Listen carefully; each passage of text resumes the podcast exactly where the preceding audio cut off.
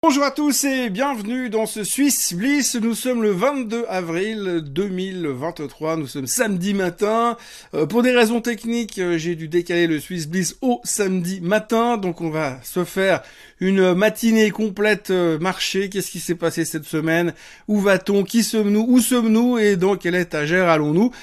Donc c'est parti pour une petite demi-heure de marché suisse et de marché en général et de points de situation en particulier.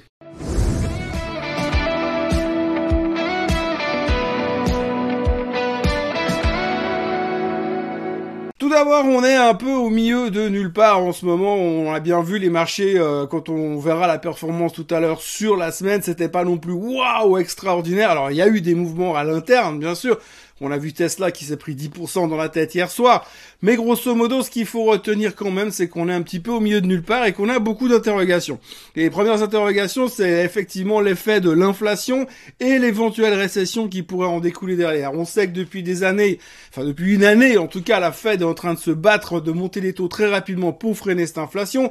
On a les premiers signes qui donnent l'impression que ça commence à fonctionner. Ralentissement du marché de l'emploi. Également l'économie qui semble marquer un petit peu pas pour le moment, ce qui fait que pour l'instant on a l'impression que le plan se déroule pas sans accroc, mais se déroule plutôt pas mal. Et on espère, comme on l'a dit plusieurs fois cette semaine, que d'ici, eh bien, euh, le mois de mai, pour le prochain meeting de la fête qui aura lieu au tout début du mois de mai, eh bien, il devrait pouvoir monter une dernière fois les taux de 0,25% et ensuite s'arrêter là Ensuite, on pourra commencer à parler de baisse des taux. Le problème au milieu de tout ça, c'est que quand vous ralentissez l'économie, forcément, il y a des risques de récession et comme on l'a répété également moult fois récemment, les experts sont très inquiets sur le fait qu'on pourrait gentiment se diriger vers une récession et ça, ça sera un sacré problème. Donc du coup, euh, pour l'instant, cette semaine, on n'a pas trop abordé le sujet de la récession. On l'a gardé dans un coin, là, on l'a caché quelque part là-haut, et puis on s'est dit on verra plus tard. Pour l'instant, c'est vrai que c'est pas la préoccupation principale. On est vraiment concentré sur l'inflation et puis les résultats euh, du trimestre. Et au moins autour de ça, il faudra pas négliger que ces prochains temps, on va commencer à parler beaucoup du plafond de la dette. On a déjà abordé le sujet cette semaine, ça, ça commence un petit peu à frétiller. On voit que les problèmes sont en train d'augmenter. On voit que les CDS sur le trésor américain sont en train de prendre l'ascenseur à toute vitesse. Les gens n'ont plus confiance pour l'instant et on a l'impression que même si on sait que depuis 50 ans, chaque fois qu'on a eu ces problèmes de plafond de la dette, ils ont trouvé une solution. Aujourd'hui, on est à plus de 31 000 milliards de dettes aux États-Unis. Euh, on ne sait pas trop comment ils vont faire, surtout qu'ils sont pas l'air d'être prêts à faire des économies. résultat, euh, les républicains sont chauds patates, les démocrates sont chauds patates, ils se détestent mutuellement. On sait pas trop comment ils vont réussir à trouver une solution et c'est la première fois depuis des années qu'on a l'impression qu'éventuellement peut-être ça pourrait partir en sucette. Évidemment que c'est pas du tout ce qu'il faudrait parce que tous les efforts de la Fed, tous les efforts du gouvernement américain pour maintenir le marché à flot ces derniers mois seraient immédiatement réduits à néant. Mais en tout cas, ça a l'air de partir un tout petit peu euh, en inquiétude et le stress pourrait monter. On a eu la semaine dernière Goldman Sachs qui est venu nous dire que selon eux, si on ne trouvait pas d'accord rapidement, un défaut pourrait se présenter en juin. Juin, c'est demain. C'est dans huit semaines. Donc du coup, euh, il y a un petit stress qui pourrait gentiment commencer à arriver sur les marchés. Et quand on voit la performance récente des indices, eh bien, euh, on a quand même fait des moves assez spectaculaires, ce qui voudrait dire qu'il y aurait quand même de quoi prendre quelques profits, le cas échéant si le stress venait à monter. Immobilier aussi, ça je vous ai bassiné toute la semaine, donc je vais pas vous refaire le dessin toute la journée, mais grosso modo, les chiffres de l'immobilier sont pas bons aux États-Unis. Il y a un ralentissement, de moins en moins d'acheteurs, les prix qui baissent. Vous savez que les Américains sont très liés à la valeur de leur maison parce que si vous avez une maison à 1 million avec une dette de 500 000, si le marché immobilier monte et que la maison monte à 1 million 500 000 théorique, vous pouvez emprunter 500 000 dollars pour vous acheter une Tesla électrique. Mais de l'autre côté, si tout d'un coup ça commence à baisser et puis que le prix de votre maison que vous avez acheté 1 million avec 500 000 d'hypothèque descend à 800 000, la banque va vous demander de rajouter de l'argent pour équilibrer euh, la dette si on veut bien. Résultat, ça pourrait poser pas mal de problèmes. Je vous laisse imaginer ceux qui sont déjà pris à la gorge. Si tout d'un coup, eh bien, on a un licenciement dans la famille, euh, le, prix de la maison qui baisse, je vous laisse imaginer l'effet boule de neige que ça pourrait déclencher. Et pour l'instant, tout le monde dit non, non, mais ça va bien se passer parce que c'est le marché immobilier, tout va bien. Le seul problème, c'est qu'en 2008, on disait pareil, le marché immobilier, tout va bien. Puis tout d'un coup, on a commencé à voir arriver les foreclosures, donc les repossessions que le gouvernement, que les banques mettaient en place. Et c'est ce qui est en train de se produire pour l'instant. Donc il y a des raisons de s'inquiéter pour l'instant. On en parle beaucoup, mais ça ne stresse absolument pas les marchés. Mais méfiez-vous quand même parce que on sait jamais ce qui pourrait se produire ces prochains temps. Donc gardons quand même clairement un œil euh, sur le marché immobilier américain, en tout cas, avec pas mal de prudence là derrière. Et puis il y a une petite news qui est sortie cette semaine qui est passée un petit peu euh, à l'as, où on s'en est pas trop occupé, mais je pense qu'il faudra quand même la surveiller parce que ça a créé quelques petites discussions aux États-Unis également. C'est Apple qui a lancé un compte épargne, un compte épargne à plus de 4,15%, je crois. Donc si vous voulez euh, mettre de l'argent en épargne, eh bien vous pouvez mettre votre argent sur la carte de crédit Apple, et puis là-dessus on vous rémunérera 4,15%. Alors c'est comme ça, vous me direz oui, bon, ok, d'accord, et alors, ben, et alors le problème c'est que c'est 4-15% garanti par Apple quelque part, c'est énorme. Et aujourd'hui, comme les gens sont en train de rechercher des endroits où se sentir en sécurité, si vous n'êtes pas non plus super agressif et puis que vous voulez pas être long Bitcoin pour les 12 prochaines années, eh bien si vous mettez votre argent sur un compte Apple qui vous rapporte du 4-15%, c'est plutôt pas mal, surtout quand on voit où sont le niveau des bons du trésor et l'inquiétude qu'on peut avoir, on vient d'en parler. Résultat, eh bien, il pourrait avoir à un moment donné un espèce de transfert de valeur, donc les gens sortiraient leur argent des banques classiques pour aller les mettre sur des comptes épargne Apple. Pas besoin de vous faire un dessin pour vous expliquer ce qui se passera quand les banques vont commencer à avoir des assets qui sortent en masse pour aller se planquer chez Apple, ça pourrait poser certains problèmes. Alors déjà, justement, hier, Madame Yellen en a parlé de cette histoire. Elle a dit qu'ils allaient mettre en place des, euh, des règles beaucoup plus sévères pour les non-banques, afin que ce soit très clairement respecté. C'est vrai que vu que les banques, ça a été super bien respecté et que ça a super bien marché, euh, pourquoi se priver de sanctionner les autres? Et puis autrement, ce qu'il faudra retenir ces prochains temps, c'est que, eh bien, on a eu la première vague des chiffres trimestriels qui se termine cette semaine. On va attaquer une semaine absolument énorme, comme vous voyez euh, sur le graphique qui s'affiche devant vous. Aux États-Unis, on va donc avoir énormément de monde. On attaque lundi avec des boîtes comme Coca, on aura ensuite Microsoft mardi avec Google, enfin Alphabet, et puis mercredi, on aura encore des boîtes comme ADP, comme Roku, comme Meta, et puis jeudi, on aura donc euh, euh, Amazon, entre autres, on aura Caterpillar, Intel, Snap et les Lily. Et puis alors, comme vous le voyez, on n'a pas Apple la semaine prochaine, hein, on l'aura, mais la semaine d'après. Hein. Eux, ils ont décidé de se décaler pour une fois. C'est vrai que ça fera moins de monde en même temps, mais il est vrai que quand on va avoir euh, d'où des noms comme euh, les big names qu'on a, on a déjà largement assez de, de, monde pour se faire secouer, eh bien, il y aura de quoi discuter. Donc, on vient de finir une semaine relativement euh, spectaculaire, avec des boîtes comme Tesla qui ont plus ou moins raté leurs chiffres et qui ont déclenché une vraie vague sur le secteur automobile, vague à la baisse, bien sûr. On a eu Netflix qui a laissé pas mal d'indications euh, en l'air. Grosso modo, ce qu'on voit pour l'instant, c'est que les sociétés publient des résultats plutôt en ligne avec les attentes, attentes qui sont extrêmement basses, je le rappelle. Et grosso modo, c'est plutôt leur perspective d'avenir qui euh, rassure ou euh, ne rassure pas les marchés dans les heures qui suivent la publication des résultats. Donc pour l'instant, ça va, il n'y a pas eu de choses catastrophiques, même si Tesla a fait quand même pas mal de mal, non seulement au titre, mais également au reste du monde, puisque tout le secteur automobile est, en, sous pression, vu qu'on s'est rendu compte tout d'un coup qu'effectivement Tesla a gagné surtout de l'argent avec les voitures, mais pas avec le reste pour l'instant, mais que la valorisation était toujours élevée avec les éventualités de ce qui pourrait gagner un jour peut-être.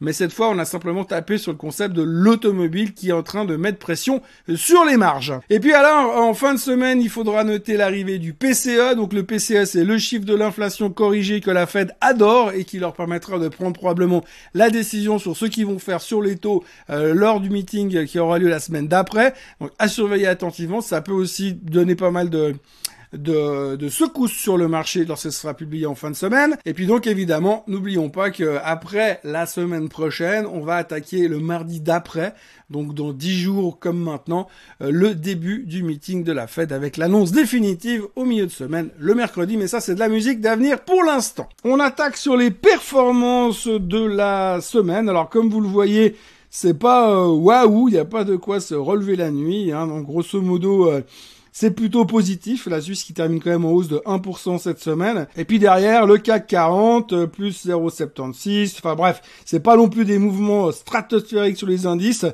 On voit un peu euh, la Chine aussi en baisse de 1%, là où non plus pas des mouvements stratosphériques.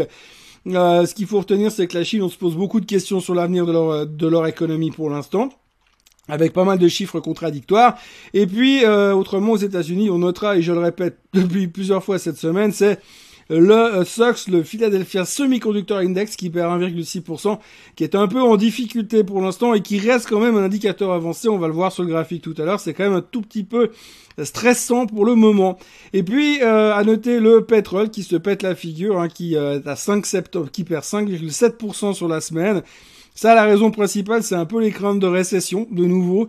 Euh, on se dit oui, mais si l'économie ralentit, les gens vont plus consommer. Donc voilà, euh, peu importe si on a coupé la, la production d'un million de barils par jour, on est en train de revenir gentiment à la case départ, alors que tout le monde était de nouveau convaincu qu'on allait à 100 dollars, moi le premier.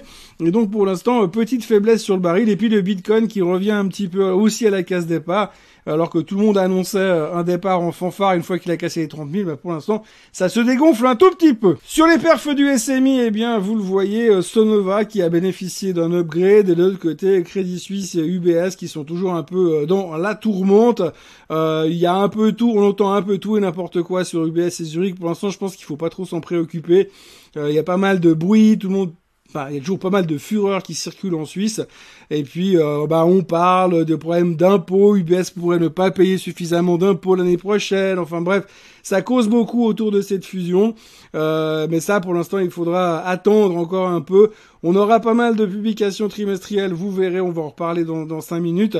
Mais grosso modo, euh, rien à dire de ce côté-là. Pour le, reste, la Suisse termine de nouveau dans une belle séance. Il faut quand même noter au passage qu'on a pris 10% depuis le 20 mars, 10% depuis l'annonce de la disparition de l'UBS, enfin du Crédit Suisse en tant que tel, et puis la fusion avec l'UBS. C'est quand même assez spectaculaire et on peut quand même se poser la question de savoir comment est-ce que maintenant on va trouver la niaque suffisante pour continuer dans cette tendance. Euh, du côté technique, eh bien, vous le voyez à l'instant, euh, le SMI, eh bien, va très très bien. Donc, je vous le disais tout à l'heure, hein, on a une performance assez spectaculaire depuis le 20 mars qui vient ici et qui nous amène là, plus 10,25%. Rien à dire, ça ne fait que monter. Euh, grande, grande forme de la Suisse. Bon, il y a eu un rebond général des marchés euh, un peu partout dans le monde. Et ce qui fait qu'aujourd'hui, on vient retester, vous voyez, cette, cette résistance qu'on a ici.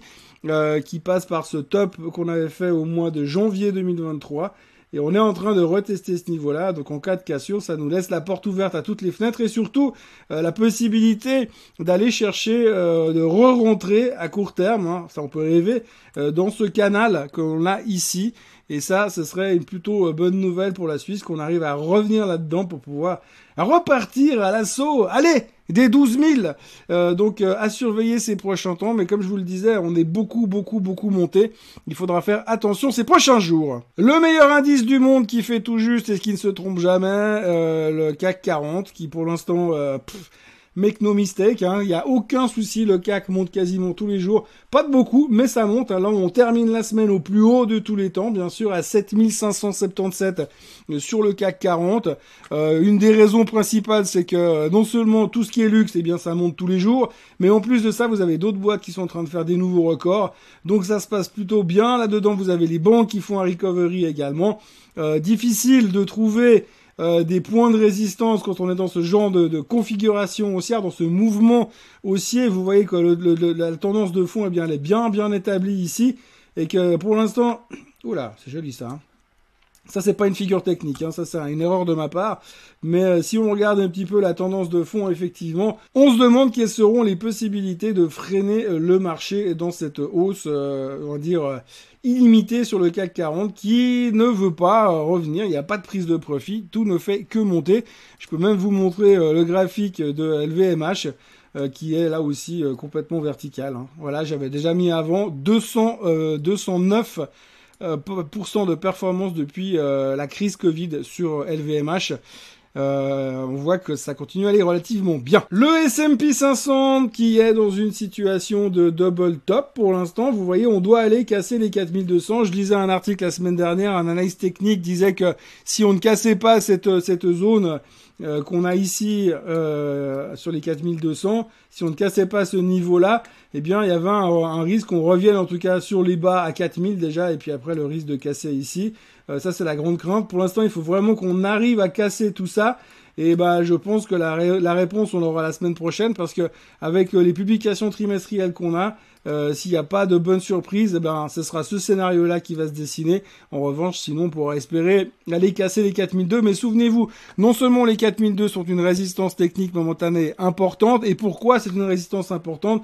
Parce que si on prend le, le point bas euh, de ces derniers temps, octobre 2022, eh bien, en remontant gentiment à 4002, eh bien, vous êtes à quasiment 20% de rebond. Donc, ce qui veut dire que là, c'est le bull market dans cette zone ici et on espère tous qu'on arrivera à casser cette résistance à 4002. Un autre indice qui est en pleine forme, c'est le Nasdaq. Alors cette semaine, c'est pas la plus grosse euh, semaine de sa vie, mais en gros, euh, on a cassé la résistance, on est à 25% de rebond depuis le bas euh, du marché. Donc là, effectivement, je l'ai déjà dit cette semaine, on est en bull market depuis longtemps sur le Nasdaq, donc ça va plutôt pas mal. Il faudra cependant surveiller le SOX. Hein. Donc cette semaine, on aura pas mal de semi-conducteurs qui vont publier, donc ce sera peut-être le juge de paix, mais ça craint un tout petit peu vous voyez que le SOX devait aller, si on agrandit le graphique, euh, devait aller euh, casser ses résistances. Et puis on a essayé, réussi, et euh, on se réfondre derrière. On casse la moyenne mobile des, des 50 jours qu'on voit en bleu ici. Et puis on se retrouve dans une zone un peu délicate puisqu'il y a quand même la place pour aller chercher la moyenne mobile des 200 euh, là-dessous. Hein, ça fait quand même quasiment 200 points de baisse. Euh, à surveiller parce que c'est un indice qui, euh, historiquement, reste un, indicateur avancé du marché. Donc si le SOX venait à continuer dans cette tendance baissière, eh bien, ça voudrait dire que d'autres risquent de suivre derrière. En Suisse, le premier titre de la semaine, c'est GAM. Alors, GAM qui serait sur le point de se faire racheter par Lion Trust. Alors, c'est un peu, euh, c'est pas le truc qu'on garde le plus dans les marchés, mais néanmoins, il y a des rumeurs. Ça a été euh, ni démenti, ni confirmé. Euh, GAM s'est contenté d'affirmer qu'ils étaient en discussion avec Lion Trust, entre autres. On sait qu'ils cherchent un acheteur quelque part. Donc, du coup, spéculation et rebond assez spectaculaire de GAM cette semaine, comme on le voit sur le graphique. Vous le voyez voyez que l'explosion est assez spectaculaire, euh, plus de 15%, ça fait un sacré rebond depuis, euh, depuis l'IBA. Euh, bon, vous me direz de toute façon quand on voit le niveau euh, du prix, c'est pas très très très très important, mais néanmoins voilà spéculation de rachat de ce côté-là. Basilea a vécu une mauvaise semaine également. Euh, la pharmaceutique suisse, elle a, ils ont eu un nouveau report sur un nouveau un de leurs produits qui a été refusé de nouveau pour l'instant, donc c'est pas définitivement refusé, mais c'est repoussé pour plus tard. Donc c'est pas forcément une bonne nouvelle et ça mettait également la pression sur le titre. Ce qui est un peu plus inquiétant, c'est la configuration graphique à l'heure actuelle. Donc comme vous le voyez sur le graphe, on avait cette cette tendance de fond euh, bien établie là depuis quelques temps. Et puis on a cassé la tendance euh, à la fin du mois de mars. Et depuis euh, ça va de mal en pis. donc on a quand même perdu ces derniers temps sur Basilea depuis depuis la fin du mois de mars, c'est quasiment 15% pour un marché qui vient de prendre pratiquement 10%, ça fait mal. on est vraiment dans une configuration extrêmement délicate. On peut se dire qu'à un moment donné, il y a un risque, il y a un potentiel de rebond. Il faudra surveiller ces prochains temps le comportement de Basilea. Il y a une moyenne mobile 50 et 200 qui vont se croiser prochainement, qui vont nous, nous mettre en dead cross. Donc il euh, faudra faire un peu attention sur le comportement de Basilia et ce serait bien qu'on commence à avoir peut-être quelques bonnes nouvelles. Nestlé était euh, pas mal dans les feux de l'action euh, cette semaine. Nestlé a annoncé qu'ils étaient en train de finaliser un deal avec l'histoire des pizzas Buitoni en France. Alors on ne connaît pas le montant du deal, mais ils vont payer les conséquences. Ils vont sortir aussi les pizzas de leur business en créant une nouvelle société à part. Comme ça, ils seront vraiment débarrassés du problème si jamais. Donc c'était plutôt rassurant, même si on sait que ça va leur coûter de l'argent pour Nestlé, ça a certainement une goutte d'eau dans la mer. Euh, néanmoins, cette affaire-là étant réglée, on va pouvoir se concentrer pleinement sur les chiffres qui seront publiés mardi prochain euh, pour Nestlé. Vous voyez d'ailleurs que Nestlé sur le graphique a une configuration euh, assez spectaculaire, hein, donc très très bonne semaine, très très bonne performance dans sa globalité, elle termine au plus haut de la semaine. Il va falloir délivrer sur les résultats comme d'habitude, mais euh, elle revient de très loin et vous voyez sur le graphique, si on se reprojette sur ce que j'avais montré à l'époque, eh bien on a cette tendance pointillée qui est une tendance de fond euh, qu'on a failli casser l'autre jour, mais qu'on a fait plutôt sous forme d'un faux break. Et on repart à la hausse pour repartir à l'assaut. Les champs sont en train de chercher un peu des, zones de confort en ce moment euh, sur ce type d'assets. La raison principale étant qu'on sait que la technologie est beaucoup montée. Euh, les raisons sont une éventuelle baisse des taux à venir et plus au moins on parlera de baisse des taux, plus les gens vont se dire ah ça viendra peut-être pas donc on cherchera des alternatives. Donc Nestlé devra prouver tout ça la semaine prochaine avec ses résultats. Puisque l'on parle de résultats, la semaine prochaine il va falloir s'accrocher au bastingage parce qu'il y aura du monde, du monde et du monde. On va attaquer donc lundi avec le Crédit Suisse. Bon, ça c'est plus pour la blague, hein, parce que de toute façon, on n'attend rien de ce côté-là. Mais ça va être drôle de les entendre parler pour se justifier qu'ils sont désolés, que c'est pas leur faute, mais que maintenant ça ira beaucoup mieux et qu'ils vont se restructurer à l'intérieur de l'UBS. Bref, donc le Crédit Suisse lundi et puis alors mardi, Nestlé, Novartis, ABB, UBS. UBS, là aussi, ce sera difficile d'interpréter avec ce qui est en train de se passer. Et puis, Kuehne+Nagel, qui a été upgradé la semaine dernière par Deutsche Bank. GAM, on en parlait il y a quelques instants. Euh, et puis, de l'autre côté, on aura en mercredi Rush, mon favori de, qui me donne beaucoup d'espoir pour le reste de l'année. Et puis, autrement, euh, jeudi, nous aurons encore Micron ou Fine Tool ou Bucher ou M-Schemi. Mais en tout cas, je peux vous dire qu'entre mardi et mercredi, ça risque d'être showtime sur le marché suisse. Et Schindler, qui a vu des chiffres en amélioration un peu partout, ont publié cette la semaine qui vient de se terminer. Grosso modo, chiffre d'affaires en ligne, euh, rentabilité en ligne, tout va bien, c'est comme prévu. Ils ont pu confirmer leurs objectifs pour euh, la fin de l'année. Grosso modo, pas de grande grande réaction parce que vous voyez que sur le graphique, on a fait juste un paix dans l'eau durant la semaine. Mais néanmoins, euh, ils, ils avaient l'air plutôt, plutôt rassurants et plutôt euh, positif pour l'avenir. Et puis alors petit point euh, de technique, pas technique, plutôt euh, psychologique sur Adeco. Alors j'ai entendu dire mais pourquoi Adeco baisse comme ça? Adeco baisse comme ça parce qu'ils ont détaché leurs dividendes d'abord, c'est la première chose, gros dividendes. Donc ils ont détaché le dividende et derrière on a eu les mauvais chiffres qui ont été publiés chez Manpower et comme d'habitude, quand Manpower éternue, c'est tout le secteur du travail temporaire qu'on prend plein les dents. Donc du coup, on a quand même euh, bien mal vécu une baisse de 10% sur la semaine sur Adeco. Donc voilà pourquoi c'était assez violent à cause du détachement de dividendes en majorité. Par contre, alors, puisqu'on parle de détachement de dividendes, il faut faire attention parce que la semaine prochaine, vous risquez d'avoir des mouvements euh, sur des boîtes euh, comme Ritter, comme Nestlé, comme Sembra ou comme Calida encore. Et puis, il y a une deuxième partie à cette présentation, nous aurons encore les détachements de dividendes de Zurich Airport, de Fine Tool et de Micro Holding durant la semaine. Alors vous voyez que s'il y a des mouvements, euh, surtout sur Nestlé, puisqu'on va beaucoup parler de Nestlé la semaine prochaine, eh bien ce sera principalement dû aux dividendes ces prochains jours. Donc à surveiller et ne soyez pas forcément surpris. J'ai eu deux trois messages qui m'ont demandé ce qui se passait. Eh bien la raison principale étant, faut déjà checker les dividendes parce que c'est la saison en Suisse. Il y en a beaucoup qui ont été déjà payés et, euh, donc on verra euh, ces prochains temps. Ça risque de revenir encore un tout petit peu. Voilà ce que l'on pouvait raconter sur euh, les marchés en général. Nous sommes au milieu de nulle part pour être franc avec vous. On attend beaucoup d'informations la semaine qui vient. Euh, je vous l'ai dit, énormément de earnings aux États-Unis, mais également en Suisse, mais également en Europe.